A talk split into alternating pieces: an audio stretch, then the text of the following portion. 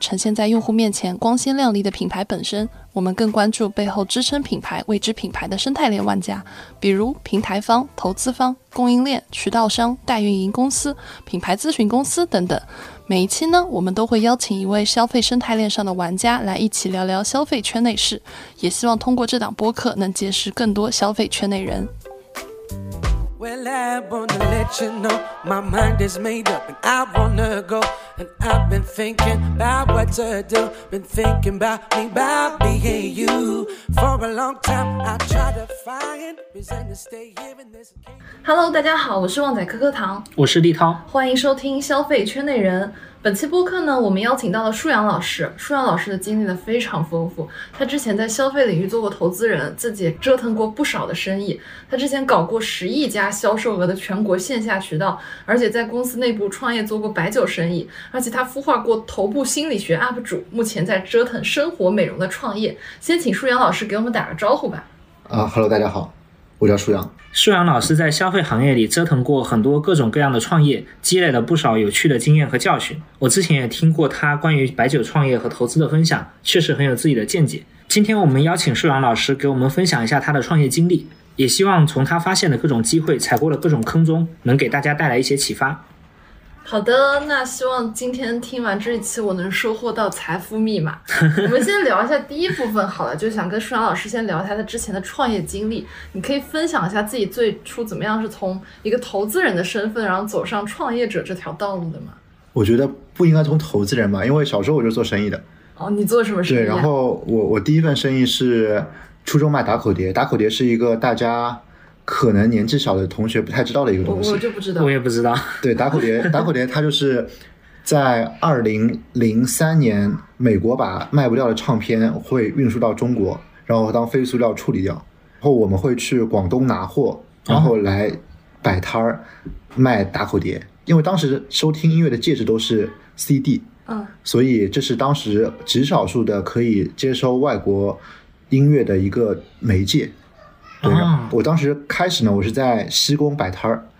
就是西上宫已经被拆迁掉了吧？还在。哦，还 在。对的嗯，我当时在西宫摆摊儿，后来我摆摊儿打不过别人，呃，因为当时我是这样的，开始我是个买家，就是去我朋友那边买东西，然后后来呢，我觉得自己要赚点钱，我就拿别人重复的唱片过来卖，就在楼下摆摊儿，摆摊儿呢就被人打了，因为我也不知道你这个打是被真真的真的啊，那你多大呀？那时候啊，初初初二中啊，初二就是初二我我长得还有点小，打不过别人，啊，嗯，对，所以我我我就知道了摆摊儿这个东西是黑社会。哦，专属，对对对，摆摊是黑社会专属的，就是都要都要收保护费嗯的。我们都不是小龙和小虎。对对，然后呢，我又是那群人里面英语最好的，所以里面有个大哥就让我去研究 eBay 怎么做，帮他们可以卖货，然后我就开始研究 eBay 了。研究了 eBay 之后，就也算赚了第一桶金嘛，因为当时欧美的购买力非常强，我一张 Mariah Carey 的一张 Emotion 嘛，反正是一张唱片，我可以开二十美金，再加三十美金的运费，那但是你实际成上本是多少呢？二十人民币，哦，就相当于直接把那个标换一换就卖了，嗯。哦，你那么早就开始做易贝了，就所以是初二其实就赚了第一笔钱。嗯那个时候一个月能赚好几万嘛，啊初二哎啊，啊，那你最后赚那笔钱干嘛去了？后来就囤货啊，囤货，然后到零八年就倒闭了， 哦，为啥倒闭了呢？因为就卖不动 iPod 出来了。啊，OK，对，就是被时代打败了。哎，那你毕业之后去做什么了呢？我毕业之后第一份工作在国企当了总经理助理，这就是命好，因为一个领导刚升上来，嗯，我又是个新人，他就把我当总经理助理去干了。哦，然后我在里面孵化了两个项目，但这两个项目都是因为体制的问题作死的。这这两个那个国企比较著名，但我不能说是什么公司。嗯然后它还有卡夫中国百分之十的股份，卡夫中国就是你们可能听过的达能王子巧克力饼干。嗯然后奥利奥，对伊兹卡夫，这段经历让我有很好的位置去观察食品行业的整个逻辑，包括渠道、呃品牌，然后怎么做推广，怎么做库存，怎么做供应链这一块儿。在国企待满两年的那一天，我就裸辞了，裸辞之后，然后你去干嘛了呢？然后正好有朋友投了我，你就去当微商了。其实不是微商，因为一六年有四家公司在微信里面做生意，就是拼多嗯多、轻松筹、微拍堂和映客，就四家公嗯司映在客是那个直播吗？就是那个直播是在微信里面开始做起来的。对我那个朋友就专门是投微信生态链，然后我跟他说了个想法，就是我想在微信里面卖演唱会门票，你就黄牛嘛，因为微信是一个嗯中国社会的线上化承载。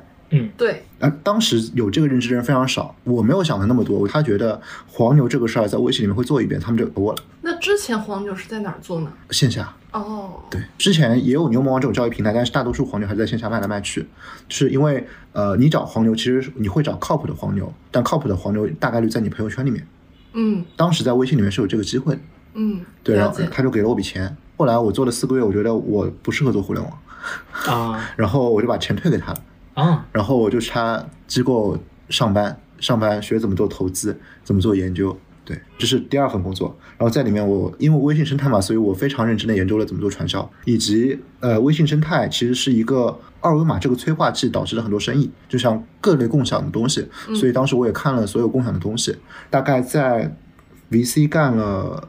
八个月之后，我就觉得我不适合干 VC。呃、然后你之后其实看他那些微信生态的机会的时候，你就看到了后面怪兽充电的那个机会，对吧？这是算是有个判断，我觉得充电宝是能起来的，因为嗯充电是让人焦虑的一个事儿，对，只要让人焦虑的事儿，大家就愿意付溢价。嗯，我就是一个简单的、特别简单的逻辑，我就想去上班了。对当时咋没投呢？在那个基金，哦，没钱。好心酸。对，因为当时充电宝已经，我去怪兽的时候已经是二零一七年的十一月份了，那个时候其实各路人马已经融得差不多了，小基金没机会了。但是其实那个时候有做充电宝的有很多家，为什么你当时会去怪兽？命好，就就是因为怪兽在上海，然后我就去了。对，我去了之后就在怪兽帮老板做一些事儿。开始的时候就是帮老板想着除公司除了充电宝之外还能做什么业务，因为充电宝能积累下一大批的地推人员和我们比较忠诚的经销商，所以我的生意一直是围绕着这个主题来做的。我在怪兽有个认知上的大的跃迁是二零一九年下半年，我跟老板说我是个上海人，我不太了解中国，我就东南西北中五个城市，每个城市都待了一周。分别是什么城市啊？中部的话是许昌，许昌、河南南，河南许昌，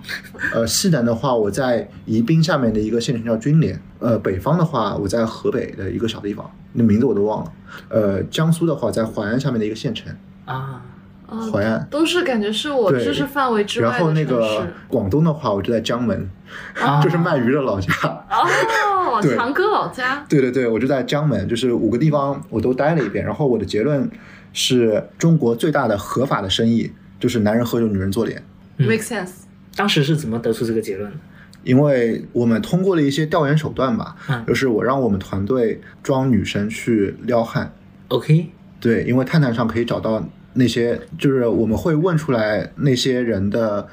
一个是手机的使用电量，第二个就是微信的账单，你为什么要问他手机使用电量？就是要看他用什么 app。啊，就是使用电量的分布。对对对，嗯第二个就是看他用什么账单，就是他的资金的去向的分布。有些简单粗暴的这个方式，对，女生的话，就是我一个一个去问，样本就不是很大，但基本上女生最大的支出，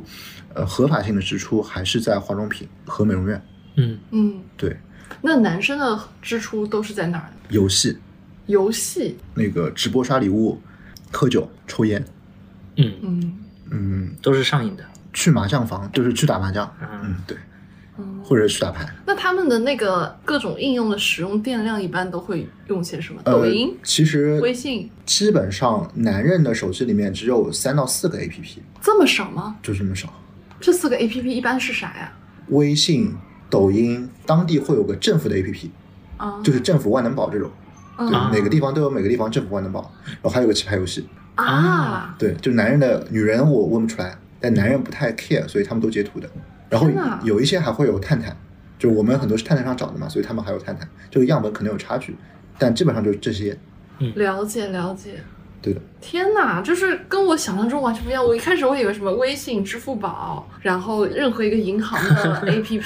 对，这个肯定就是一线城市的视角。对对对，对小小地方哎还人，真的是不到那个地方，你就真的不知道原来不同的城市，大家的时间花费是跟想象中完全不一样的。嗯嗯，是然后小地方人还有一个就是特别有闲，他们上班时间可能是早上比较早，八八点开始上班，然后中午十一点下班吃个饭，回去睡个午觉，两点再上班，然后四点就下班了。我是年龄大一点，我才知道全国各地都有午睡回去的习惯，只有上海没有。是的，我以前刚上大学的时候来上海，我就发现上海人为啥不午睡，下午一点二十分就要上第一节 课，对我当时内心是非常崩溃的。 我然后我们上海长大的又会觉得啊，你们要午睡的啊， 是的，是的，对，但大多数地方都有午睡的嘛，对然后时间比较闲，所以大多数是一种比较廉价的杀时间的活动，会比较受欢迎。嗯，嗯，在这个里面，通过一些消费记录，然后我个人的抽样的观察，因为我去的每个地方，当地都有当地最大的本地生活的创业者来接待我。所以是，但凡是一个，就算我刚听起来有些城市真的很小嗯，它也是会有一个团队在那边做本地生活的创业，全国两千多个县城，每个县城都有。对，因为本地所以很分散。呃本地生活是个非常分散的事儿，就比如说本地生活做的最好的是常州的华龙巷，它是新新新三板的上市公司，就是大概一年公开的应该是八千多万的营收，两千多万的净利润嘛，但它也出不了常州，那美团在常州怎么做呢？它是常州的美团的代理商。哦，原来是这样子对做。嗯所以每个地方都有每个地方地方一霸，然后这一霸基本上就是县长的亲戚。啊，对，你在小地方没有点关系是做不了生意的。嗯，嗯，诶那这个其实跟我们今天后面那边要聊的那个经销商模式其实有一点关系，因为如果你要把你的货铺到全国的话，就是你凭自己的这些能力圈的辐射，其实没有办法辐射到每一个地方。这是必然的，就是哪怕你辐射了，你也被砸了。被砸了，比如说你要去一个县城开家直营店，你生意特别好，你应该没几天店就被砸了。真的就是有很多地方是我们想象不到的，嗯有一些潜规则。也不算潜规则，是明面就规是则。明面规则， 对，嗯好的，好的，哎，那我们继续往下说，对。哦，好的，然后你之后就是意识到，说是他最大的公约数是男人喝酒跟女人做脸嘛，所以你当时就做了一个白酒的项目。是我在公司内部推动把白酒这个事儿落地，因为这是公司内部创业，你们当时就为什么会选择去做白酒呢？就是因为市场够大呀，要做的话就做最大的生意。这个唐明森也也说的嘛，要做就做最大最难的生意，因为做成一个生意都是差不多的，都很难的，没有什么特别简单的生意的。嗯，对的，对，对，而且当时充电宝的很多经销商就是酒水饮料的经销商，直接我渠道复用了。对，直接就可以用了。就是我我们在三四五线放代理的嘛，嗯嗯，代理商很多都是白酒的经销商。啊，理解，嗯，那你不做那个白酒项目之后，你去干嘛了呢？我是去年三月份辞职的，然后当时也拿了投资，就投资的协议书都签了，然后就封城了，然后投资人就润去新加坡了。这个很正常，去年好多这个投资都是这么黄掉的，所以本来他想投你做什么？因为我觉得女人做脸的机会更大一点。第一个，它是一个千古不变的生意，像你翻阅古籍，女人就有胭脂嘛。再早一点，女人也会用什么树皮啊什么给自己美化美化。所以，人对美的追求是一个千古不变的生意，然后它也足够的大。那这样的话，我就觉得生意是非常确定性的。你不管所有的科技发展，你都阻碍不了女人变美。对，然后第二个是，我觉得短视频是会让中国整个连锁行业的行业集中度提高的，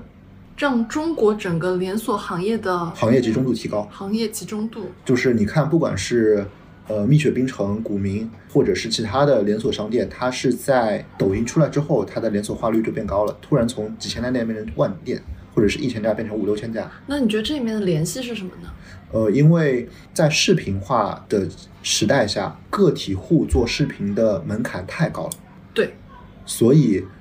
你要在抖音上做推广，那么你就要做视频，但你个体户做不了，那就意味着你没有流量。你没有流量的话，除非你是单店的有特别有口碑的那种品类，比如说一家面馆，我吃了十几年了，我就不换了。但是是一种比较新奇的，比如说茶饮，你还是需要公寓的流量去投放的。那这样的话，有一个连锁化的团队在总部帮你把视频做好，帮你把脚本写好，帮你剪片子，帮你来投抖加，帮你做直播。因为直播的话，每个 POI 都能挂上直播的链接，那就意味着他附近的人刷直播也能刷到附近这家门店。所以现在其实这种做加盟类的，他还要帮你做这一块的服务。因为没有流量的话，一切都为零嘛。就是不管你的后面产品多好，你还是要有流量的，所以整个连锁化率就提高了。我觉得我是这样的认知。对，嗯，我理解，可能抖音对他们就是招商也会有比较大的帮助，对，因为它的信息会很快的传播出去，呃，这个我不认嗯为。我觉得好的生意其实是非常挑经销商的，然后嗯好的生意的话，呃，比如说股民很多区域是不开的，但是对，但是每个地方做餐饮能赚钱的人就那么点，嗯，他一定会提前知道股民，嗯然后他就会来报名。反而你看到 T 九七这种通过割韭菜式的招过来加盟的人，大概率是开不成的。嗯，所以你的意思是说，抖音其实是更好的帮这些现有的大品牌打压了其他小品牌，对，而不是说这个帮他们提升了加盟的速度。因为嗯你要是比较懂餐饮的话，对餐饮任何一个地方的做餐饮的人就那么点，嗯，新来的人大概率是做不成的。因嗯为做餐饮非常很多很苦逼，有很多的能耗。嗯，对， ，OK，make、sense。连锁化的核心还是因为小店主没有能力去做内容。对，嗯，它相当于做了一个内容中台，对，对，这然个后我还是第一次知道，但是我觉得这个逻辑还蛮顺的。就是说这个流量其实就线上的流量对线下的门店的增补效应其实挺强的。非然常后强这个情况下，就你能搞定流量，那一定是大团队能搞定流量，对小团队没有。所以本质上某种程度也是一种规模效应。我一个团队，我有越多的门店，我这个分摊到每个门店的成本越低。那这样子就是我肯定是这个规模大的公司比小的这种个体户优势就大非常多。是的，而且这里面它针对店的视频素材，因为店是个标品，嗯，对它不像达人，它不同达人要定制不同内容嘛，嗯，所以它其实是可以一套爆款素材反复的用。呃，对它的剪辑分几块儿，第一个是它的 brief 可以给的更专业，嗯第二个是哪怕博主拍的东西，它可以有个中台的审核过来改，而不需要一个个人的审核过来改。哦，然后第三个是它集采的抖价更便宜。哦啊，集采抖加，哦，这也是一种规模效应。对嗯，这还是一个之前没有想到的点。对，嗯所以现在基本上只要是连锁一点的门店，它至少有几十号人专门搞搞搞流量这个事儿。嗯对，这个是因为外面的话会聊供应链聊的比较多，什么参与标准化啊这种，但是我看到的是流量集中化的会造成更大呃连锁门店的机会。 OK，这个挺有意思的，因为没想到我们本来觉得一个线上一个线下，没想到就是线上的流量它会给线下它的格局造成这么大的影响。嗯，非常大，因为你去认识一家新店，大概率是被种草的。是的，是的，这个非常合理。一个是连锁化，然后我觉得美容院，呃，坑还太多了。美容院是一个所有人都在骂，所有人都去的一个行业。因为我是个屌丝，嗯所以我觉得我用屌丝的方法去把呃美容院价格做得更透明一点，然后成分用得更好一点是有机会的。但是现在第一家店准备在筹划中，马上就开了，明白，明白好。那其实我们这期放出来，是不是你那第一家店应该也差不多开了？有机会吧，但不一定。啊那到时候我们评论区我们抽可以几个体验名额。好的，但在上海，上海曹格金。好的，好的，好的，没问题。对，哎，那我好奇啊，你做了这么多创业，哪些就你踩过哪一些让你印象尤其深刻的坑？你觉得说从里面吸取到了哪些经验教训？我觉得第一个是不要低估技术的力量。我第一次做生意在 eBay 上卖打口碟嘛，虽然 eBay 是赚了互联网的钱，但是我卖打口碟这个事儿就是被时代抛弃的事儿，啊，因为 CD 整个行业都是被时代抛弃的，所以最后其实也没赚什么钱，后来库存都当废塑料卖了。哎，其实我觉得你当时，因为本质上这个钱赚的是 eBay 这个出海的钱，对其实那一波人里面，最早接触到跨境电商的，就是从 eBay 上接触到。对这里面很多人最后跑去做亚马逊啊什么，赚到了 真正的第一桶金呃，其实我们当时做 eBay，很多人卖玩具也卖包，啊！对对对， 那你后面为什么没想到，比如说沿着跨境再去搞更多事情？我觉得视野不够，太小了。我现在只恨我生的太晚， 你知道吗？就是就你们在说这些风口，都感觉都是在我我可能只是读小学的时候。对，对，差不多， 差不多。果然我们这一代人就是被风口抛弃的一代人。不会啊，这这一代不是还有播客吗？ 对，我我是这么看的，就是说大家站后视镜的角度都会觉得说，哎，过去的机会特别多，这是因为那些机会已经是名牌的机会了。嗯但我觉得每个时代可能都会有自己这个时代的机会，关键就是说站在这个时间点上，你可能看不清楚，然后你也没那么确定。嗯对，所以这一个这个也是个教训，就是一定要敞开心扉看待新事物，嗯因为很多人，大多数人吧，对新事物是非常批判的。比如说，对，ChatGPT 一出来，大家就觉得这东西要剥削人类，嗯这肯定是不对的嘛。然后抖音出来，特别多做品牌的人都觉得抖音特别 low，那 但还是是。要有开放的心态了。对对对，一定要就是有非常开放的心态去看看到任何一个技术的变化。然后我说的第二个经验教训是，一定要用动态的方式去看待新事物，因为当新事物出来的时候，法律是滞后的。哦，这倒是，就是对早年滴滴做生意其实是不被允许的。对，但是法律后面会跟上监管。我吃过最大的坑是我自己买比特币，就是我买比特币是一二年的时候，一个政府部门的领导让我买比特币，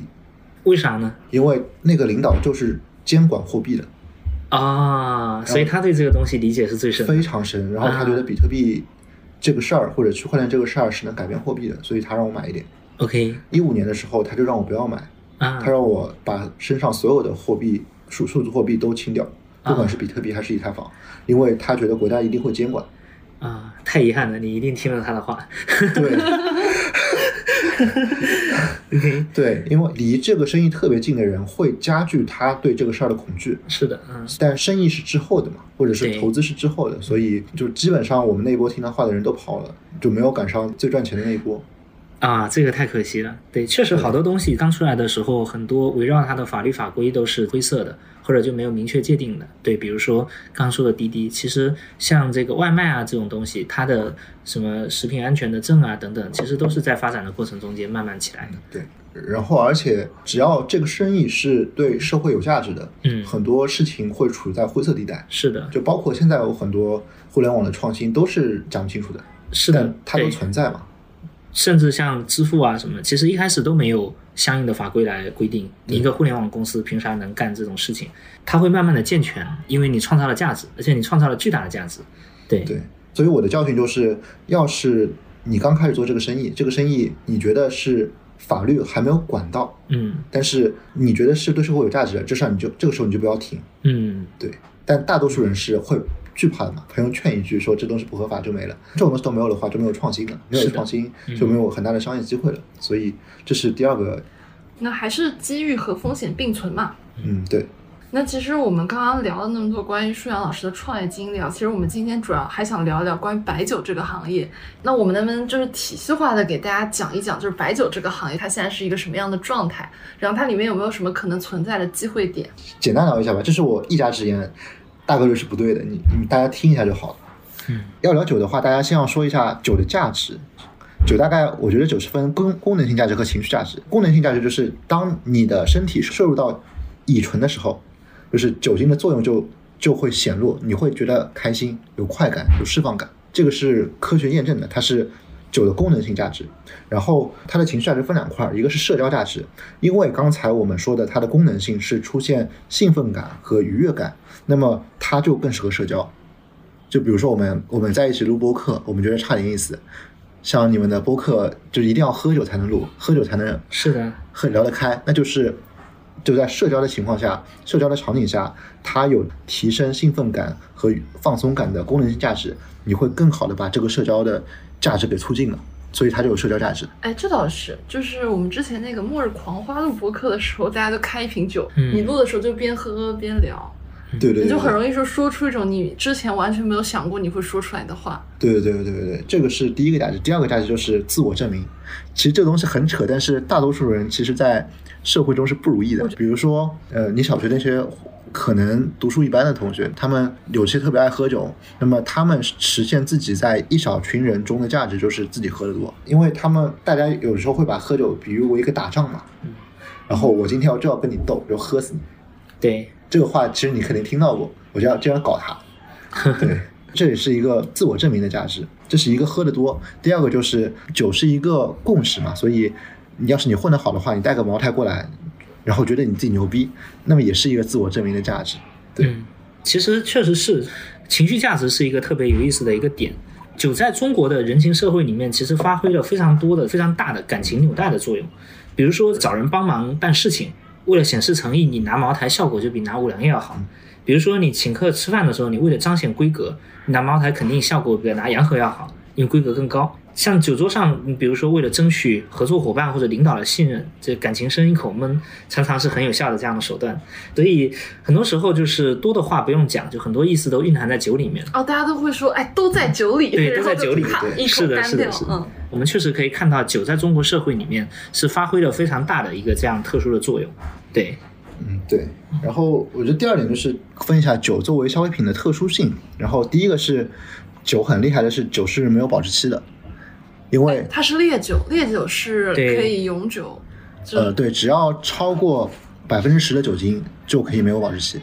因为酒精自己就是防腐剂嘛。百分之十竟然就可以啊！对对对对对对，当然，这个我要补充一下，呃，像比如说红酒，它是没有保质期，但是它有适饮期，就是一般来说，二到五年的红酒是就二到五年内是它的适饮期。你如果过了这个阶段的话，它可能口感会下降。但这个是针对大部分的酒啊，就顶级的酒呢，它是反过来的，就顶级82酒年的拉菲对八二年拉菲，顶级酒呢，它的特征就是呃时间越长越好。比如说八二年拉菲，对，当然这个也跟八二年那个气候条件特别好，就那一年产出的这个葡萄质量呃特别高有关系。对，但是呢，就是说，就叫做这个陈放潜力是顶级酒的一个共性，就放的越陈，然后它会越香，因为它会在里面不断的产生各种化学反应，产生很多的芳香物质，包括像顶级红酒、顶级的白兰地啊、然后对，包括顶级的白酒，其实都是类似的。白酒更好一点，因为白酒就是它，因为它的酿造工艺就决定的就是越放越好，嗯是是它越是，放的话，它的分子越稳定，口感上就减少辛辣感。对，越柔和，对这一个无保质期这个点呢，就意味着它没有库存，是的，它作为一个消费品，它是没有库存的。这个是它作为消费品最强的特性。 这也太厉害了吧！对，所以上市公司有的时候有利润就买点酒，嗯囤着也是囤着囤着还能增值，关键是 啊，怪不得我们家囤了那么多酒。开始凡尔赛一啊 步。没有没有没有没有没有，对，所以所以这是它第一个特性。这然后第二个的话，它就是市场足够大，线下的那个酒的经批发市场大概六百亿，然后流通市场的话大概在一万多亿。呃，因为酒都是经销制嘛，酒是没有直营的。有经销制的话，你肯定是一个总厂出给经销商，然后经销商再卖给消费者，那就是经销商卖给消费者这这一端算流通市场，厂商出到经销商这里算酒整个白酒行业的销售市场。所以要是这几道加起来的话，就是大概两万亿左右吧。嗯，这 这么是大这是非常大我的。也有很多上市公司也是白酒公司，对，白酒在 A 股应该有二十几家上市公司。对，这么多，对，是的，是的，这个是最好的品类。所就以延伸一句，中国所有的红酒公司，呃，它的市值或者它的收入加起来，可能就等于一家二线的白酒公司的呃收入跟利润体量。第二呢，中国的所有红酒公司里面，唯一一家赚钱的只有一家，叫做张裕。其他公司杰百纳对，就是张裕杰百纳，这是它的大单品，其他所有公司都是亏钱的。当然，这个跟红酒这个市场这几年，呃，很多进口的红酒是以很低的价格去冲击它，跟这个是相关的。对，然后白酒第三个特殊性呢，就是它是非常品牌杠杆的消费品创业，因为嗯、呃白酒的品牌溢价能力极强，就是比如说你要买个茅台，嗯， 你原你能原价买，绝对是谢天谢地了，对吧？对， 对对对然后呢，哪怕二线的白酒，呃，说明这个酒做得好，就是它每年都可以涨价，就每年它可以从品牌端涨价，然后消费者也照样愿意，因为经销商知道这个酒拿过来卖得掉。哎，那我有个问题啊，就是比如说我有时候在机场看到有些白酒的广告，然后它上面会写建议零售价，巴拉巴拉多少钱嘛？那我本质上是我是不能用那个价格买到这个酒的，对吧？对，那为什么他还要打这种广告呢？呃，看的就是超一线品牌，它的销售价格会超过这个建议零售价，但是大多数的二线的白酒品牌，基本上它的实际成交是不到这个价格的。嗯。那不到这个价格的话，可以在某些微操上留点口子，就比如说某些企业采购，哦，嗯就比如说我们刚刚聊到酒作为消费品，它是一个非常特殊的类别嘛。那白酒在中国是不是又属于更加特殊的一种类型呢？对对对，因为中国大多数的中国，不是我们这代年轻人啊，就是大多数的中国，托人办事儿或者是比较隆重的时候，都是吃圆桌的。我还有个问题，就是白酒这个文化是，就除了我们中国之外，还有别的国家有这么盛行的文化吗？没有，就所以比就如还是我说们，这儿独一份，就比如说欧美的话，你你看《最后的晚餐》，大家是方桌、长桌。长桌，对嗯，对，它是个长方形的长桌，因为西方比较自由主义嘛，那那就感觉白酒像跟这个圆嗯桌文化又有什么联系呢？是这样的，就是圆桌文化的话，大概率呢，你喝的酒是以那个圆桌上最尊敬那个人的身份，他喜欢喝什么酒，或者你觉得他配得上什么酒，你今天晚上就喝什么酒。对，然后这样的话就有两种情况，第一种呢就是这个人特别尊贵，那你就喝茅台；然后第二种呢，这个你可能家庭条件不是很富裕，那么这个人又很尊贵，比如说他是一家之长，或者他是这个家族的最大的那个人，那你就喝他的酒。那他习惯喝的酒大概率就是本地酒，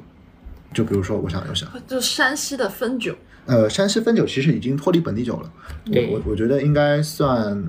什么比如山东金的辉酒山店山东的话，你喝半岛井，嗯，然后像立涛说的甘肃会喝金辉。对，然后都是当地的一些小酒厂。对是的对。但是因为当地的老人他一直喝这个酒，所以当地的老人就认这个酒。而茅台为什么能形成这个共识呢？是因为大多数的中国男人在酒桌上聊的都是红军，就是聊我党如何骁勇善战，我们伟大领袖的历史是如何的，哦，哪场战役怎么样？但你听到过很多战役里面，你是逃不过四渡赤水，那茅台就是赤水河上的酒，你也逃不过遵义会议。哎，但是在这个长征路上就。其实有很多地标嘛，嗯那为什么是这里呢？其实茅台在一九九零年的时候，它不，它是中国第七的酒厂，然后它是有个叫季可良的总工，他出了一系列的营销政策，把这个点打透。所以他还是讲通过讲故事嘛，对然对后对创造了他的一个品牌共识。对，对对对，而且那个茅台还抓住了一个在监管的真空期，就是当时他在央视打的广告是国酒茅台，但他打了四年之后，央视就不让打这个广告了。嗯，所以在中国人有机会看到中央电视台就是那种集中化的流量能输出的广告的情况下，大家就形成了“国酒茅台”这四个字的认知，他们就会认为茅台是国酒。哎，我虽然就是我的年龄不是在看到那段广告的时候，但是你现在跟我讲国酒茅台，我也感觉我心里会有这个印象。对，就就是那个时候，他们连续四年投放中央卫视的结果，因为别的人都不能打这个广告了，所以这个印象就一直留在人的心中。对，所以其实还天时地利的完成了这一次的营销。对，它是个非常强的营销事件。哎，那你能不能给我们讲一下，就是茅台它在就创作它品牌共识的时候，它还做了哪些方面的一些举措呢？茅台大概成长分几个阶段嘛？第一个阶段呢是茅台可以抗癌，啊，就是你去翻季克良先生的语录，茅台在九零年他们最主要的营销卖点其实不是果酒，就是抗癌，抗癌神仙酒，就是所有的液体都会经历一个我是神药的阶段，就哪怕可口可乐当年也是包治百病的，嗯对，所以茅台当年是一个包治百病的情况下做了第一波的输出，然后第二波的话，它它是打的那个果酒的概念，然后果酒，那么谁喝茅台？周总理喝茅台，人们都爱戴周总理。第二波这个概念，但这个是我个人的理解啊，我只是通过季可良的语录去推演的，跟他们官方宣传的没有关系。对，然后等到国酒茅台这四年的广告一打，茅台的基本盘就稳了，它就开始慢慢的涨价。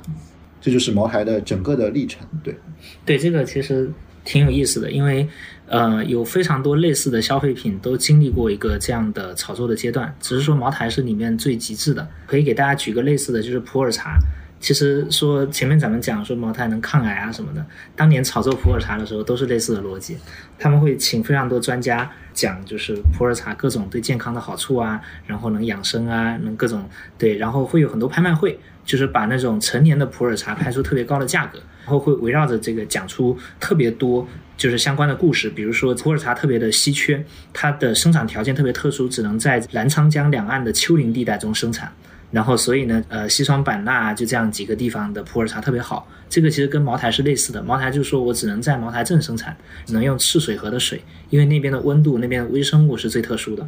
再比如说，这个茅台会讲说，我有非常复杂的工艺。对，普洱茶其实也类似，他也说我有怎么样的工艺，我贮藏时间要两三年，然后我要放这个五到八年才是上品。包括就是说，他会讲我这个文化，对我当年的历史，我这个清朝作为贡茶，呃，有什么茶毛古道的传说啊什么的。其实茅台也是类似的，刚才舒老师讲的这个，他会把自己讲成是国酒啊之类的，会有很多这样的宣传。其实这样的宣传呢，呃，本质上它就是营造一套这个品牌共识。对这样的共识，其实对于呃这种品牌的塑造的帮助特别特别的大。当然，就是说，其实这背后呢有非常多这个复杂的利益关系。大家其实就想一个问题，就是说茅台在所有的白酒里面，它的加价率是最高的。就是你一个经销商，你以这个、呃不到一千块钱的价格，你拿这个呃酒，你能够以三千块钱的价格卖出去，你相当于说你拿一瓶酒你就稳赚两千块，而且你不用担心卖不掉。大部分的消费品经销商他会担心说，哎，我这个东西囤进来以后我会不会卖不掉？我这个东西库存砸手上。但是呢，第一就是前面舒老师讲的，茅台没有库存。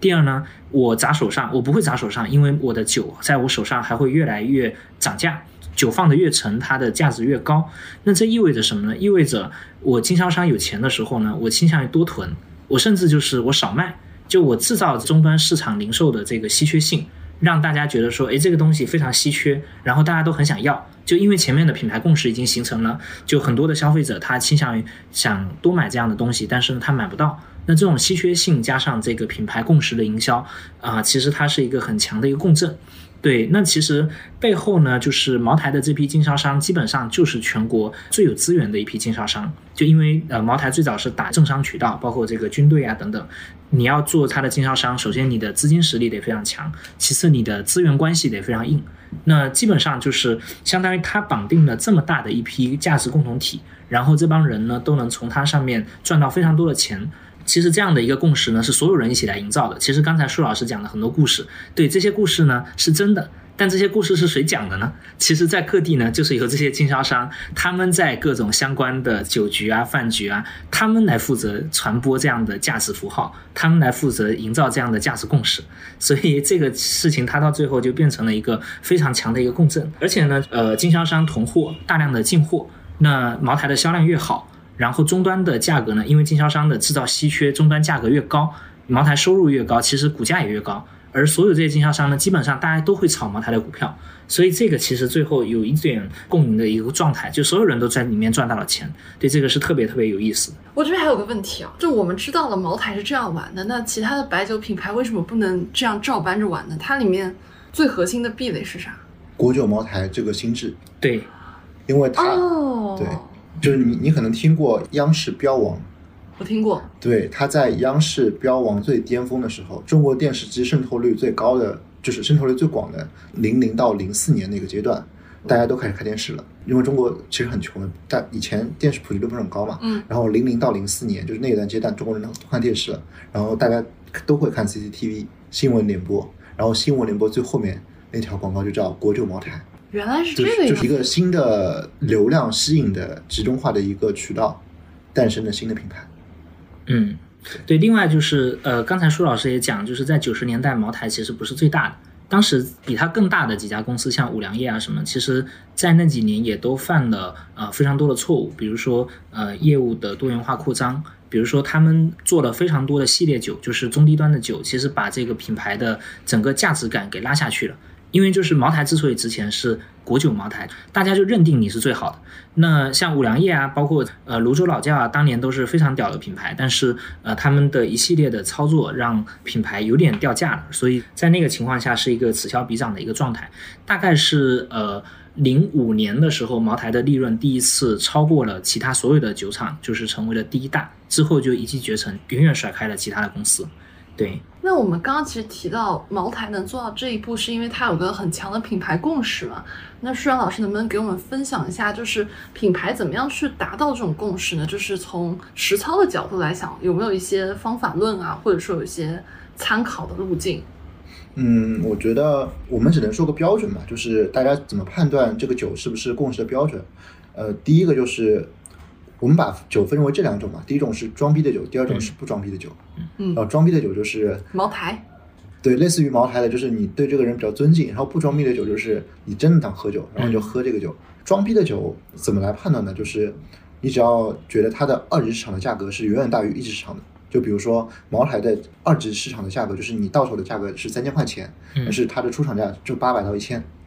所以这种就是非常大。五粮液的某些系列也是会超的，嗯，对，这就是非常好的品牌的，你判断这个装逼的酒的品牌的共识的标准，就是你从结果来推。然后不装逼的酒其实更简单，就是看对应场景的开瓶率。比如说嗯，中国最牛逼的不装逼的酒就是牛栏山，二锅头，对。然后牛栏山的话，它的开瓶率就比饮料还要高。哎，开瓶率是怎么去计算的呢？呃，其实厂家对开瓶率的计算是这样的，就是我这个经销商会收酒瓶子，哦，他要回收他的酒瓶，对，然后回收酒瓶子的话，他们就会对酒瓶子做一个数，然后瓶子做一个数，然后他们就知道他们大概的库存了。 ，OK。原来是这个样子。对对对哎，但是我现在其实有看到有一种呃情况啊，就是我不知道这个是茅台经销商的动作，还是茅台它自己品牌那边的动作。就是我们能看到有很多高级餐厅，它会有让你现场开茅台，但是那个现场开茅台它是一个原价给你开，就比如说是两千块钱嗯给你开，但是你要买了之后在那边要使消费完。哦，这个是茅台真正 VIP 有活动的，它每年你买一百万茅台，你可以原价，嗯，就是茅台的人会当场给你送过来，然后原价可以开掉，这个是国家对它的要求。国家对茅台的要求，嗯、就是让它不再成为一个被炒作的品，对对就让对它成为一个消费品。对的，哦，所以其实那些餐厅也要花一百万去买这些茅台。就是你要你要有这个指标的话，基本上你一年要交一百万，哦，就是你可以有通道成为它 VIP 客户，然后你这个 VIP 客户的话，你就一百万的酒，你就是你只要打个电话就有人送送过来。原来是这个样对子对对啊！怪不得，就是你现在能看到很多餐厅，他们会有那种茅台墙。啊，嗯，哦，原来对，是这个就道是理。对对，因为就是茅台领导一直在换嘛，嗯，你你一直会听到茅台对哪个领导被抓 进去了， 对，这是一家非常奇葩的公司，它的每任领导最后都被关进去了。对，对，它也侧面证明了，就是说这个最好的公司，其实不管你谁来管都是一样好。对哦，原来你这个落点是在这里 啊！对对对，哎，但是我现在其实还有之前看到过一个冷知识，他说我们其实现在在街边上看到那种茅台的旗舰店，嗯，就那种店里他们说是没有茅台的，就他们只是一个店摆在那里，就是你跑进去买你是很难能买得到的，是这个道理吗？嗯，茅台基本上现在在熟人圈流通，对，就是你是个陌生人的话，他也不卖给你，他觉得没有必要卖给你。那有没有我们现在在直播间看到的那种茅台是什么渠道？那个是真的，那个是抖音官方签的，抖音哦啊官方和茅台签的一个供应渠道。对，因为茅台最理想的情况下还是原价出货，因为它现在出货价，它给出给经销商八百到一千左右嗯，但是它原价的话是一四九九嘛，对，直接出的话，它的公司的营收会提升的，利润会提升。那为什么他 会给经销商这个价格，他不能在经销商那边再提一波价，或 者历史原因就是历史的盘根错节的经销体系。哦，那其实说到对，经销体系，其我实这后面也是其实让想利，聊一对下，。某种程度上这也是让利，相当于我给你这么低的价格，我就把这个利益让给你了。当然，就是为什么我要让这个利益呢？这就是 盘根错节的利益机制决定的。对，是这的，是这的个。我们节目不能说，说了就要被崩了。对，所以换句话说，大家也能理解为啥每任茅台的领导最后都进去了。 奇怪的落点又出现了，哎，那我们其实分析了那么多白酒的特殊性啊，就是现在有没有一种白酒创业的新玩法，或者一些比较有意思的一些商业模式呢？我总总结了几个吧，然后嗯，第一种是，嗯大家有听过茶叶妹吗？我听过，嗯我爷爷有个茶山，对，呃，是吧我爷爷八十岁了， 是的，对对，然后茶叶妹的办法卖毛卖卖白酒是个非常好的，因为呃酒和茶都是中年男人的持续可消费的品类， 啊，所以呃就是做茶叶妹的公司基本上都会再去买个白酒的牌子来做酒，然后哦，他想卖都卖了，反正就一波人。对，然后这个比较有名的在抖音里面叫明远酱酒，就是一个微商做茶叶妹的操盘团团队来做的，然后可能你见到的那个茶叶妹背后就是个大汉。对，那他们这种茶叶妹就是通过微信加附近的人吗？是通过公呃通过公域去搜流量。现在的话，呃，因为现在的微商大佬也比较厉害，他们也不屑于去通过很 low 的办法去搞流量，就直接抖音投。抖音有多少流量，他们都愿意承接，承接好之后，他们有套话术加到私域去转化。嗯，对，这个体系已经很成熟，明远上酒一年也大概十几个亿了吧？这么高，对，而且利润非常好。对，肯定都是暴利那的。酒的生对意还是挺好的嘛。我们刚刚这样聊下来，对对对酒是烈酒的生意非常好。白酒是个非常好的生意，对，对在对于大多数的中年男人，那除了茶叶妹翻盘这种案例，还有什么呢？就第二种就是先代理再做的品牌，就是很多经销商起来也会先通过借势吧，比如说你先借个五粮液的很好的一个品，然后把全国的渠道都搭起来，然后你再自己 build 一个品牌，然后他来做。就呃，这个比较做的比较好的，前两年有个公司叫宝运宝运酒，对，这是我司投资的公司。然后这个事情做的最好的一个人叫吴向东，是好耳熟哦，这个名字。是中国白酒的 Elon Musk 这个级别的人。对，哦然后他当年做了五粮液的经销商嗯，然后先卖五粮液之后，然后创了金六福这个品牌。他把全国的经销商都建立了起来之后，他就开始呃卖自己的品，卖自己的品，一方面是金六福，然后他还收了一些地方的酒，比如说呃最近会上市的叫李杜，对，然后它是个江西的酒，然后他都就通过他的经销商卖到全国。啊、对，对，其实当年金六福，就前面我们讲这个茅台的对手犯了很多错误，有一个错误就是五粮液搞了非常多在它这个品牌下面的这个普通版的酒，或者对这个低档一点的酒，然后就把这个给稀释掉，把它的品牌效应给稀释掉了。嗯，对，但是确实这个渠道是非常好的。那个茅台不是也有茅台王子酒吗？对，但是那些他们都没有特别的发力。所以它嗯对主推还是去一直推它的飞天。对嗯对，五十三度飞天。对所以五粮液当时就是分散了很多精力在子品牌上。对，对，大概就两千年初的那个时候，那时候五粮液是那白时酒里候面我最才强一的。岁。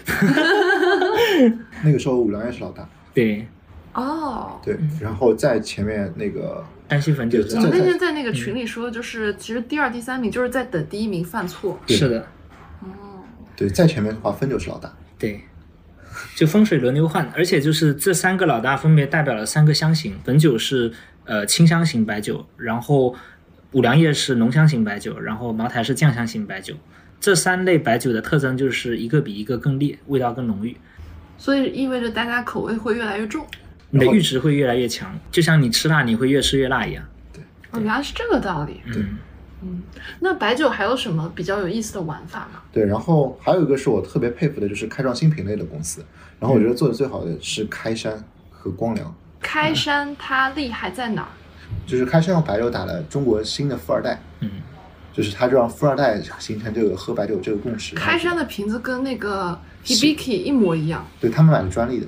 就哦是他们授权的专利，他们不是抄的，哦，想给他们授权这个瓶子的专利是吗对？就是哇，真冷对知识。对对对对，就是唐伟很厉害的。然后整个开山，它就代表了，然后它的整个品牌的逻辑理念就是开山先锋，先锋这个理念是非常一致性的，所以它就有自己的一群粉丝自己慢慢喝。那它卖是卖什么渠道呢？呃，主要是礼品宴请，就是白酒，它核心做的是新一波的富二代的渠道。嗯，你就理解为它那个人群就是新一新的富二代。他做的是人群，对对对，它不是做渠道的生意，就就是新的人群的生意。嗯，非常精准。那我同样有选择，为什么不能选茅台呢？我要选开山啊！比如说茅台的话，你跟你爸喝茅台，然后开山的话，他们有一群富富二代，有自己的年轻人想有自己的对自己玩标签，嗯。对，就会喝开山。因为它其实有点像 whisky 嘛，就是它的那个杯子啊什么的，它这个逻辑都有点像，就是呃年轻人自己饮，就是自己喝或者独饮之类的嗯这样的场景。嗯，对，那比如说，我现在如果我想要做一个新品类的白酒，假假设哦嗯就是这样一个场景，那你觉得最主要的我需要完成的东西是什么？就是你要确定你有什么资源。对，就是它，如果你要把这个生意做起来，你最关键的那个资源点是什么？白酒是一个很百搭的生意，最核心的是看你剩你手上有什么资源。就比如说，你们末日狂花有六个群，然后六个群小姑娘都爱喝白酒，那你你就可以去定制一个酒，就叫末日狂花，然后卖给他们，啊，你也可以赚钱。哦，所以这就是引申到了我们接下来说的那个白酒的一个创业玩法是吗？做定制酒。对，哎，定制酒，但是我之前看过一个套路啊，就是他会说，他就给你定制就百家姓的酒，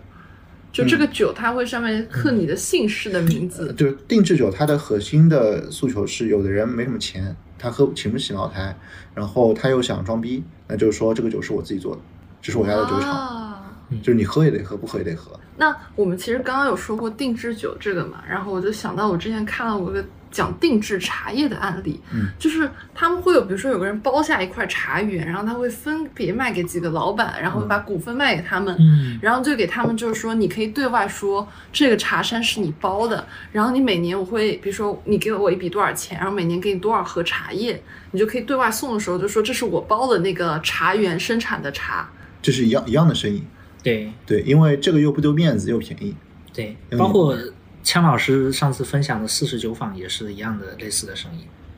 对他就会说这个会所有我的股份，是的然后大家是的就来这个地对方。对，那现在不是有很多医美也是这样说的嘛？医是的美诊所是的。哦，就是所以它的逻辑是一样的。对，就合伙合合伙人的生意， 对，就是只要你毛利够高，你就能这样做。嗯，哦，对，毛我利这里其实可以给舒老师的自己的播客打个广告，他自己播客叫《中国好生意》，是好生意的好生意，不是好声音。然后它里面会分享很多这种有意思的、好玩的生意， 对，大家可以去给大家来一波关注。我我我努力，我努力。对，最后一个一个创业的机会就是茅台交易所，因为茅台它是一个需要人背书的一个资产嘛。那么有资产的话，你就可以有个交易。所以其实现在已经开了很多地下的茅台的交易所，然后就是有人有买方和卖方，然后那个交易所大概收两个点的交易费。嗯，对，然后这个基本上每个地方都有每个地方的私私底下的交易所，就基本上每个地方的那个茅台的经销商自己会做。哦，他自己做当地区域限定对的茅台对交易哦所。对，还有一些的话，只有的电商平台也在做，就是你看那个上面能买老酒的都是嗯背后有卖家的，有一个老酒可能就几几万、几十万。啊，核心还是它能涨价，就是它越老越值钱，对然后二级市场交易就繁荣对，啊。然后实际上潮鞋其实也是类似，但潮鞋就一个平台对对对，但但茅台的话就比较散。啊，理解。哎，那你觉得交易所逻辑还有什么品类可以做交易所吗？就因为我之前我之前还待过潮玩族嘛，它是做一个潮玩的二级交易所，嗯然后刚刚说到的球鞋就是毒，然后还有就是有什么你觉得可以再去用交易所的逻辑做一遍？这个问题我不是很擅长。 就是我理解的交易所呢，就是你这个东西能升值，所以它做二级交易，大家哪怕买过来高价买过来，我还有的赚。因为交易所最大的交易量其实都是反复炒作然后产生的。其实像不管鞋啊，包括虚拟货币啊，包括酒啊，其实都是类似的，就不是说我交易过来我就自己消费掉了。所以呢，这个特性是最重要的，就是我买来之后还有升值的预期，包括股票。还还有古玩，对微还有微古拍玩糖也很厉害。是的，是的，嗯，对，其实就是你能涨价，NFT 交易所为啥这么火，就是因为它能一直升值，所以大家就愿意进来炒，进来玩。嗯，，对，嗯，那我总结一下这部分吧，就是其实我们现在看到的一些白酒创业有一些新玩法，就比如说第一个叫茶叶妹翻盘，嗯，它的代表呢叫明远酱酒，然后第二种玩法呢叫先代理再品牌，它的案例就是宝韵，嗯对，宝运，对宝韵这个品牌。然后第三种呢就是我开创一个新的品类，它的代表案例呢就是开山白酒。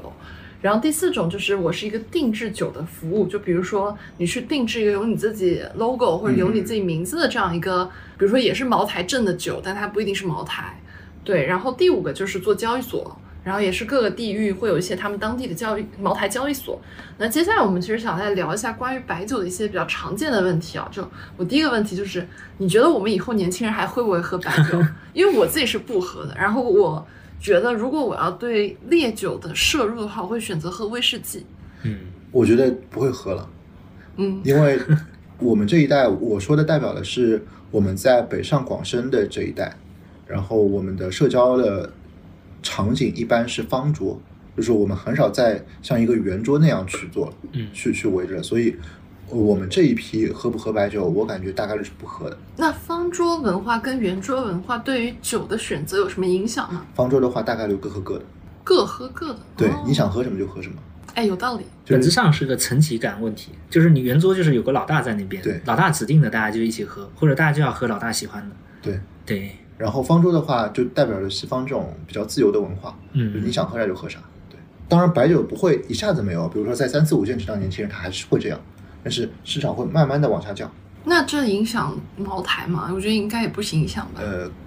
老大不太会影响，但是老三、老四、老五或者是更小的那些酒厂有可能会影响，因为中国人均白酒的摄入量已经降了，就是已经连降 五六年了吧。它的巅峰应该是二零一五年，我没记错的话。那如果比如说，假设我们对于酒精摄入它是一个固定的值的话，白酒降了，那什么哪一部分的数据又上去了呢？我觉得不是个固定值，它的整个中国酒精摄入的量在降。嗯，对，就是这个整个大数对讲，而且降的还挺厉害的。大家不喝酒都去喝啥了呀？呃，主要是几个原因吧。第一个是的确工作压力大了，那么你往常那种喝大酒的机会少了，你只能微醺。微醺的话，你的酒精摄入量就少，这、是第一种。第二种是现在大家都开车了，就开车了，而且很多吃饭的话，你会去 mall 里面，mall 里面你吃完 mall 喝酒回去很不方便的。嗯，对、嗯，我觉得还有一种可能性，是因为你在 mall 里面吃饭，就是十点就关门了，对对对你可能就没有喝酒的那个氛围。对，所以所以整体的中国喝酒的氛围都在往下降。是的，是的。几年前我我看酒这个赛道的时候，当时我看到确实各种酒的整体的量都是在往下走的，是，那你觉得低度酒可能还会有机会吗？我觉得低度酒不会有机会，因为当时我们投资人一直怂恿我做低度酒，我一直没没做的原因是我几个吧。第一个是嗯，低度酒分喝酒的人和不喝酒的人，喝酒的人喝低度酒分场景是：第一个，你在家里自己喝，你在家里自己喝的话，大概率老酒鬼的习惯是自己买点酒调，或者是每天喝不一样的，或者是你买点烈酒，然后加点苏打水来调。然后这种的话，你很少会有个机会自己在家喝某个品牌的低度酒，很少很少的。嗯，对，这是一个喝酒的人，然后不喝酒的人，他在餐饮店喝酒，就大概率是喝饮料的。但是他要是真的喝酒的话，那就是偶尔喝一次，那对品牌也完全没有忠实度，这个钱都是应该渠道赚走的。所以这种不管是喝酒的人，他不会买低度酒的品牌，然后不喝酒的人也不会买低度酒的品牌，那就低度酒的品牌一直做不起来，这就是结论。然后低度酒这个东西呢，工厂是能赚钱的，因为低度酒这个市场还是会涨的。那么，嗯，工厂怎么赚钱呢？就是它就是会做那种餐饮定制低度酒，嗯，然后会做好整个的产品的陈列，包括我用什么杯子，然后就卖给餐饮店的老板。嗯餐饮店老板就说这是我们家特调的低度酒，卖你三十。哦，原来是赚这部分的生意。对，，然后出厂价可能两块钱，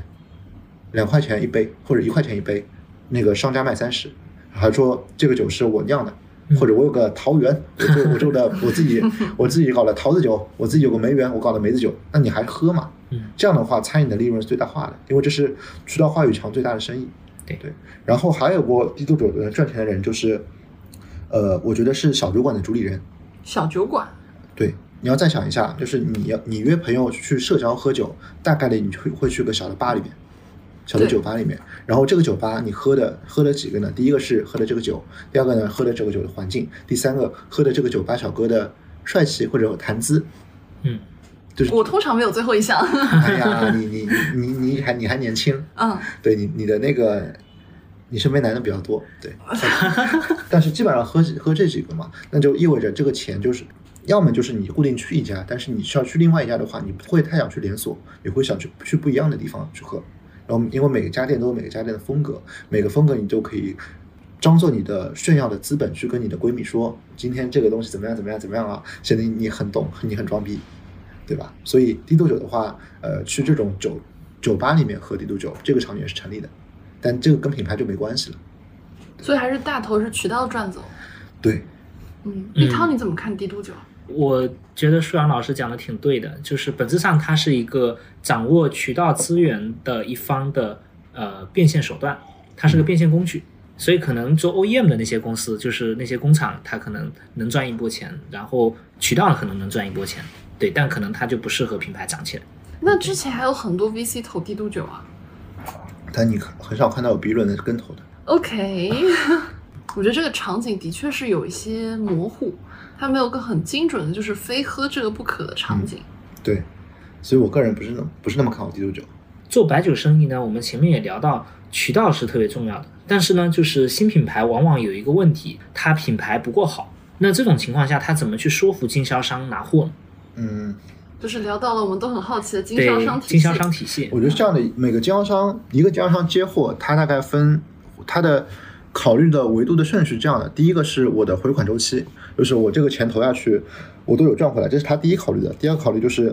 公司的品牌，就是不要我拿了这批货，这这公司就倒了，这是第二第二个维度的；第三个维度才是利润率。但大多数人做消费品的时候会说，这我经销商，我这个他卖我这个酒赚的比别人多，很多那个创业会有这样说服自己嘛，但是其实他们不太在乎利润率的，对，所以一个新的品牌需要说服经销商拿货，首先是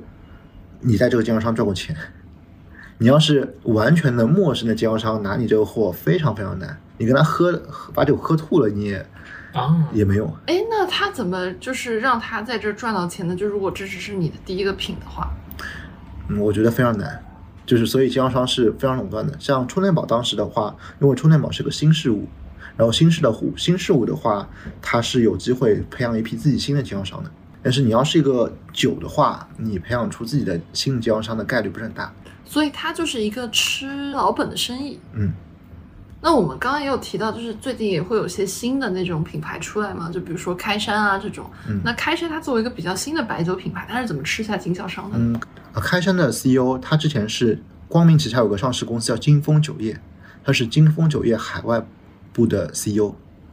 所以它本身就有渠道。对，哦，嗯对，之前有个大品牌给他背书，然后有一些渠道跟他赚的钱。就是你要是完全一个外行进来，非常非常难。哎，这个其实有点像杜国营，就是我之前看，就是李湘老师采访他那个《详谈杜国营》嘛，嗯这个里面你就能看到，他其实在他卖小观察之前，他卖过特别多东西，然后其实都是同一批经销商，就因为经销商在这儿卖第一个品赚了钱之后，他就愿意帮你卖他的第二波品，对然后第三波品这种，对，基本上自己聊下来，经销商跟你赚了一次钱，他会信你三次。嗯，哦，，对，但是第一步就是非常难撬动。就是你先让他给他一个品，让他赚到钱，对，而且这个赚的钱是要他能改变生活的，就像比如说王老吉的很多经销商就是从一个推三轮车的小卖部的，然后慢慢的做起来的，因为他也是个新品类嘛，在当时这些他培养的经销商基本上。到后到后面都在当地买房买车，呃混得比较不错。他有闲钱，他也愿意投，报恩。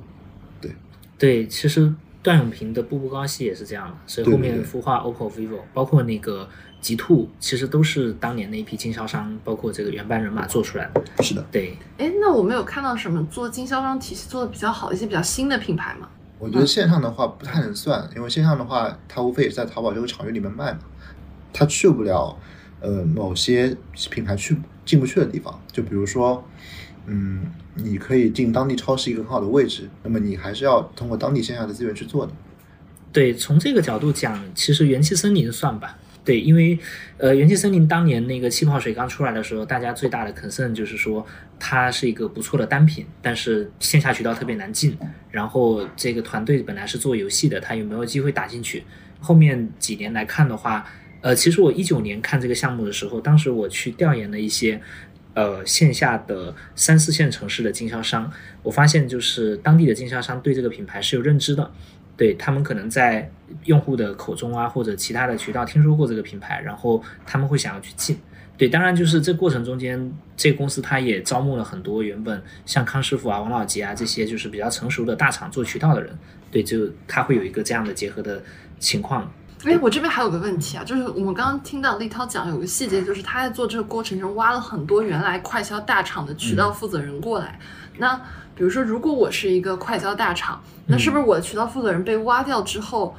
比如说我是一个有财力的新公司，我去挖了一个渠呃就快销大厂的渠道负责人进来，我就能把渠道这块做好？我觉得有几个前提，首先是你足够的有钱，对，就就这点其实对新消费来说还挺难的，因为唐明森是自己的钱嗯，而而且都是上亿美金级别的钱嗯，他才能搞这套体系，这是这是第一个，这已经是很大的壁垒了。然后第二个是它的这个东西叫的 PSD 是够的，就是呃它这个产品的动销本来就是 OK 的，嗯，就是它在特定场景下的动销本来就是 OK 的。对，就是产品好，呃，对，就不管这个产品，就包括第一个是产品好，第二个是它的通路营销的方法论是对的嗯，就是它，比如说我这个产品是好喝的，评估饮料好喝其实非常简单，就是你喝喝几瓶你都喝不腻，它这对瓶好喝，这是一个产品够好。第二个的话就是它的包装，再结合它在线下通路的营销是 OK 的，嗯，就比如说进去的一个门牌或者堆头对，或者是一些标语，这样它的整个营销是 OK 的，这样就意味着它是可复制的，这个时候复制才有意义。对，嗯，这是两两个前提吧，一个是好，一个是产品够好，第二个就是它的通路营销的方法论是对的，已经摸索出来了。那我还有一个问题啊，就是我们刚刚那个问题是从，比如说我是一个新品牌，我要挖一个老厂的嗯渠道总监过来的这样一个问法嘛？还有一个问法就是，我是一个老品牌，我的渠道总监被挖走了，那我对我本身的渠道会有很大的影响吗？还是说老品牌它已经那个品牌心智已经做到，就是我换一个总监来做也可以？嗯，我觉得换一人也可以，因为你看，不管是农夫山泉、海天这种，就渠道总都换了好几茬人的都没有问题。因为你那些经销商跟你赚过钱，所以这个绑定关系其实是非常强的。对，对，就是这样的，就是线下还是个有限货架，你有限货架上它已经形成动销的产品，一般的渠道是不愿意换的。对你验证过了自己能赚钱，所以大家就愿意你一直在那对边。对，然后而且你又是个有限货架，那就意味着嗯我新上的话，一定要等等把现在卖钱的东西给弄掉，对嗯那就对于经销商来说一出一进就亏钱了。所以新的品牌做线下，在没有催化剂的情况下非常难。其实也听到很多那种新消费品从线上往线下走，就遇到特别特别多的坑。对，你觉得这些坑有什么点？你可以现在讲一讲，给大家 maybe 是一个壁垒。我觉得第一个是加价倍率够不够，线上的加价倍率食品行业的话，很多是不够的，嗯就是线上可能两两点几倍或者三倍的加价倍率，在线下完，我觉得是完全嗯、不够线的，下应该有几倍的加价倍率会至少比较好四倍嘛。四倍至少四倍。对，这是一个。第二个是，嗯，做线下的话不能太激进的铺全国，就可能因为大多数新消费品牌没什么钱，所以大概率是应该从一个省或者是一个市开始打。比如说你有个一千万家，这一个市还是足够的嗯。对，然后把这个东西验证了之后再去复制。要是自己把产品都没验证，然后通路营销的方法论都没验证，这个东西马上复制的话，就不算账的扩张就是自杀。对，其实当时我们在看元气森林这个公司，呃，那是一九年，我们就发现有几个比较有意思的点。第一个呢，刚才舒老师其实讲了，线下的货架他一般是不愿意换的，所以新品牌很难进去。嗯呃，他们其实第一波抓到了这个便利店的这样的红利，因为便利店是愿意换货架的，像全家它其实每年就是会有一定额的这样的上新的比例。当然，就是你如果卖的不好的话，它你会看到就是它会在暑假就要求这一些新品牌要降价清库存。所以经常大家会进到店里看到说什么第二杯只要一块钱，呃，很可能就是呃新品上去试了以后发现效果不好，被被迫要清库存。但它给了大家这样一个机会，所以呢，当年其实元气森林第一波就是在线下的便利店渠道把自己的这个产品验证了，其实销量还不错。对，第二就是说他们呃也很好的利用了这个网上的新媒体的这个红利，他们的传播啊各方面，包括产品的定位，包括口味，所以对线下其实是有比较大的一个拉动的效果。所以我们当时去访谈线下的三四线城市的经销商的时候，很多经销商说用户会自己进来问，就进店以后，呃，问这个终端的零售商说你们这个店有没有元气森林？那这个情况下，这个店主就会去向经销商去了解这个品牌，经销商呢他也会有这样的一个意识去了解，因为说实话，呃，大家知道一一年之后，中国的饮料品牌就基本上没有出过新的大的大单品。对很多饮料的这个经销商啊，包括呃饮料公司的渠道的老大，其实大家过得都不好。这也是为什么像这个很多原本传统的公司愿意被呃元气森林这样的新公司挖过去，一方面是开的钱足够高，一方面是这些人原本过得也比较不得志。那在这种情况下面，有一款特别爆、特别新，然后口碑特别好的这样的产品进来以后，其实对这个传统的老渠道是一个非常大的一个引爆的效果。在元气森林之前呢，其实我们看所有的饮料公司玩的就是渠道的生意。当你这个市场上有一款新的不错的产品出来的时候，像我康师傅啊、统一啊，我快速的跟进。比如说当年的冰红茶，比如说当年娃哈哈的营养快线，呃，本质上都是这个利用渠道的优势去降维打击新品，然后快速的抄一款新款出来。只是说在一一年之后呢，所有这些大厂它的创新能力都逐渐的消退。可能除了农夫山泉，它还有一些新的东西持续的在出来。我们看康师傅、看统一、呃、看娃哈哈，大家会发现它这几年推的新品都乏善可陈。那这个情况下，元气森林的出现呢，其实它也是一个天时地利人和的一个呃结合。对，哎，原来背后还有那么多门道啊！但我觉得元气森林还是因为老唐足够有钱，但是我刚刚一直在想个问题啊，就是大家一直会说线下有个有限货架嘛，那如果说我要推我这个品，那我送他一个货架，就是我送他一个冰柜呢，就是用来放我的这些品但元气森林也做过这事儿嘛。最后元气森林的冰柜都放农夫山泉了。啊。对，你对对，就是你对终端 终端的掌控力度不够的情况下，你没有办法天天监控他们在做啥。啊，原来还有这种呃另外就是说，可能它的 SKU 也不够多，就是没有多到能够摆满吧。对一个是 SKU 不够多，足够嗯没有足够多；第二个就是有效 SKU 很低。对，有效就是 SKU。嗯对，就是真的有动销的 SKU 非常太少了，是所的以是的你送他货架也没用。是的，是的。他要放其他品牌，也就是他自己的事情，你也监控不了也。监控不了。对，对，所以我觉得新消费还是要避免跟老的传统的巨头去竞争。哎，那你觉得从液体的角度来说，还有什么新的机会点吗？又陷入了一种沉 默。 你这个问题都挺大的。如果有答案的话，咱们我马们上现在就可也以。不要录了，我们直接开始对，干了。 是呀，是呀。对，就欢迎大家评论区能给我们分享一些好好的 idea。我我觉得，嗯，要是真的以赚钱的角度说的话，传销永远有机会。哎呀，这个是我们说点合法的嘛。传销合法，就是在微信里面做微商是合法的呀。嗯，对，好呀，非常感谢舒阳老师今天的分享，我觉得有特别多很有意思的信息。我仿佛闻到了一丝财富密码的机会。对， 对，如果我们这个录着录着停更了，可能是我跟立涛去追求财富密码了。对，也欢迎大家给我们分享更多的财富密码，谢谢。对，好的那我们请双老师跟我们 say goodbye 吧，拜好拜。好的，大家再见。好冷漠，啊这么冷 漠好冷漠。性冷淡似的，怎么办好的。